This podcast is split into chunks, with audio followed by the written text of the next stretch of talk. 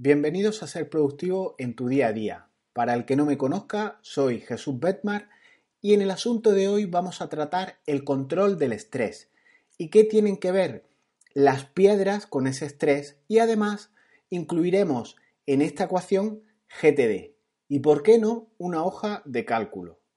¿Tiene algo de tu vida en tu estrés? O mejor dicho, ¿tienes estrés en tu vida? Comenzamos.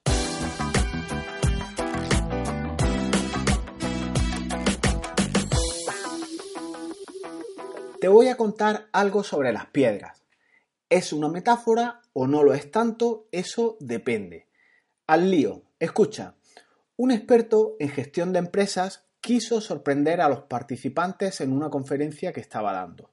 Sacó de debajo del escritorio un frasco grande de boca ancha, lo colocó sobre la mesa junto a una bandeja con piedras del tamaño aproximado de un puño y preguntó ¿Cuántas piedras piensan que caben en el frasco? Después de que los asistentes hicieran sus conjeturas, empezaron a meter piedras hasta que llenaron el frasco. Y luego preguntó ¿Está lleno? Todo el mundo lo miró y asintió. Entonces sacó de debajo de la mesa un cubo con gravilla. Metió parte de esta gravilla en el frasco y lo agitó para que todo se asentara. Las piedrecillas penetraron en los espacios libres que dejaban esas piedras grandes. El experto sonrió irónico y repitió ¿Está lleno? Esta vez los oyentes dudaron. Tal vez no. Bien. Y puso en la mesa un cubo con arena que comenzó a volcar en el frasco. La arena se iba filtrando en los pequeños recovecos que quedaban entre las piedras y la grava. Y volvió a preguntar ¿Está bien lleno? No, exclamaron los asistentes. Bien, dijo, y cogió una jarra de agua de un litro y comenzó a verter el líquido en el frasco. Y el frasco aún no rebosaba. Bueno, ¿qué hemos demostrado? preguntó, y un alumno contestó, que no importa lo llena que esté tu agenda.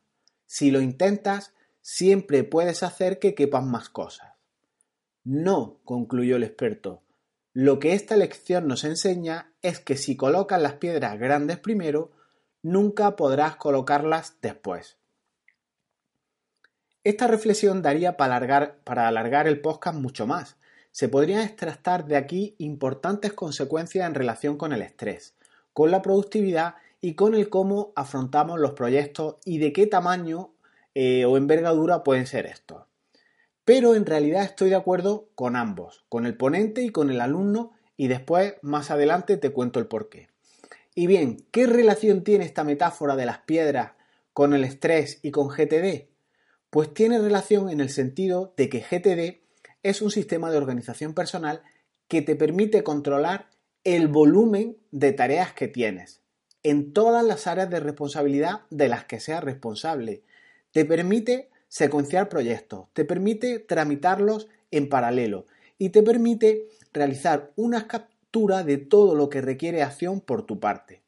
Y en esta captura de tareas, de acciones, de proyectos, de encargos, en los que deberías de plantearte una pregunta importante. Bueno, si conoces GTD, ahora en la captura eh, debes saber que no se piensa, no se decide, simplemente se captura de una manera muy rápida, se hace todo automático, interiorizado, sin trabajar ni pensar sobre, sobre esas ideas o esas cosas ambiguas que estás capturando.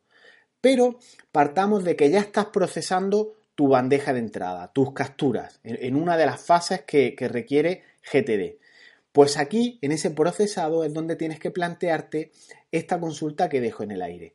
¿Este compromiso que he capturado y ahora estoy procesando me acercará a mis objetivos, a mi propósito, a mi fin de vida?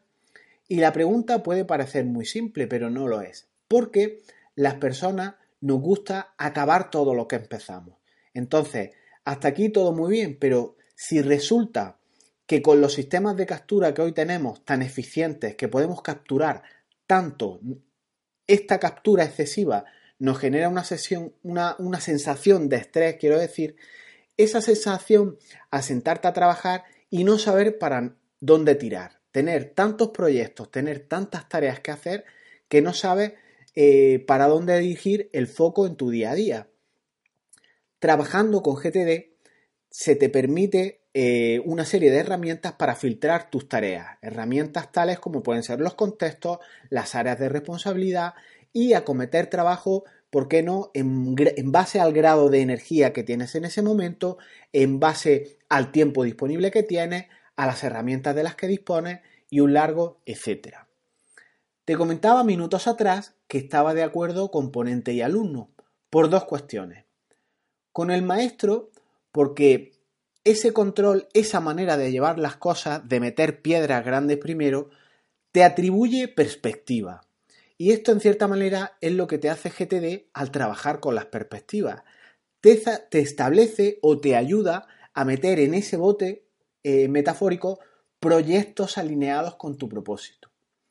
Yo la primera vez que leí el libro de Allen, de esto no me percaté y es algo eh, que incluso por la importancia que entiendo yo que tiene, debería, debería estar incluso en el prólogo. Lo leí, lo pasé rápidamente y no le di el valor que tenía.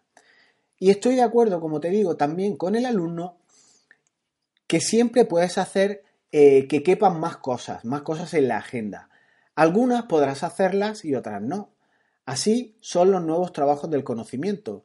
Y con esta visión, estas herramientas como EGTD te permiten añadir todo lo que se pase por tu cabeza, todas las ideas, todas las tareas, todos los proyectos, pero tener mucho y además no alineado contigo puede provocar ese temido eh, estrés crónico que nadie quiere. Y esta es una reflexión, la que te hago a continuación, que la considero importantísima y que debes completar eh, en tu método de organización, sea GTD, sea una libreta de papel o sea el que sea. Debes pasar un filtro a tus tareas y a tus proyectos alineado con tu propósito. Eh, propósito eh, puede ser un término romántico, mm, denostado, los gurús están abusando de él y puede parecer un poco marketing online, un poco denostado, como digo. Debes tener un filtro de tus áreas de interés, de tus áreas de influencia, como quieras llamarlo.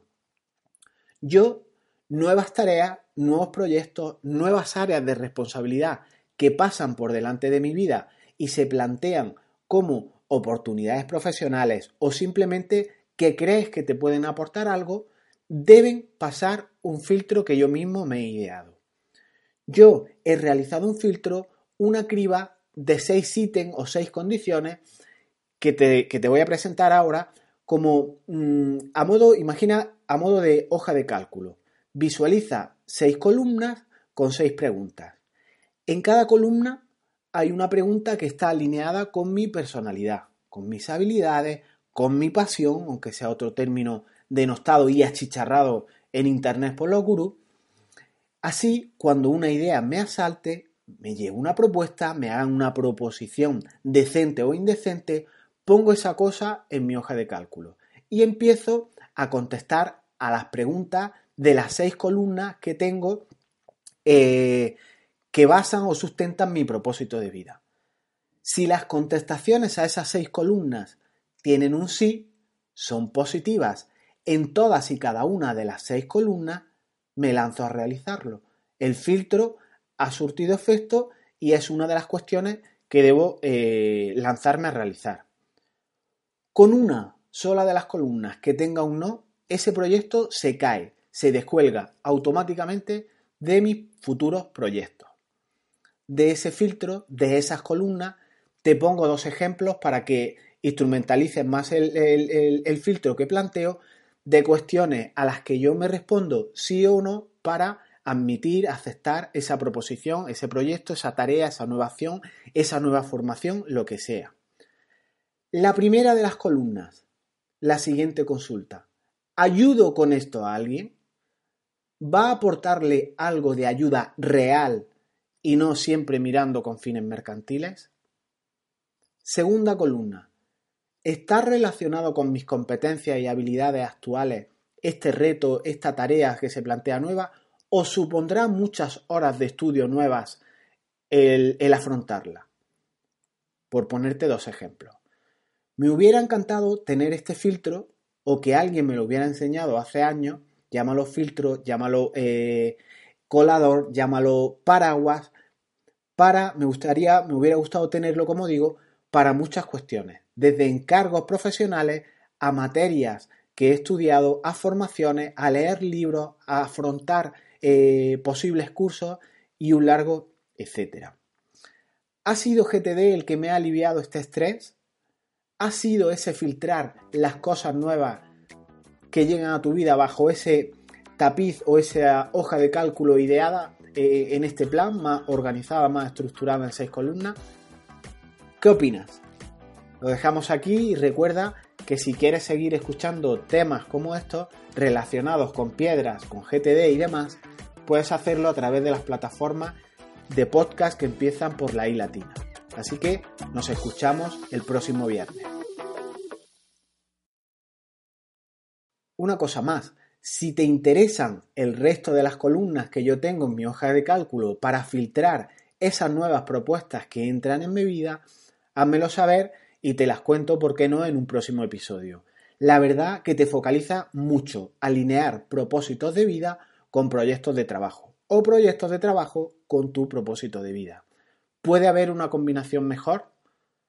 Todo sistema productivo, como EGTD, debe estar bajo el paraguas de lo que te he hablado hoy, de ese tapiz, de ese colador por el que debes pasar las cosas. Si no, tu estrés será siempre crónico. Ahora sí, nos vemos el próximo viernes o nos escuchamos. Chao, hasta luego.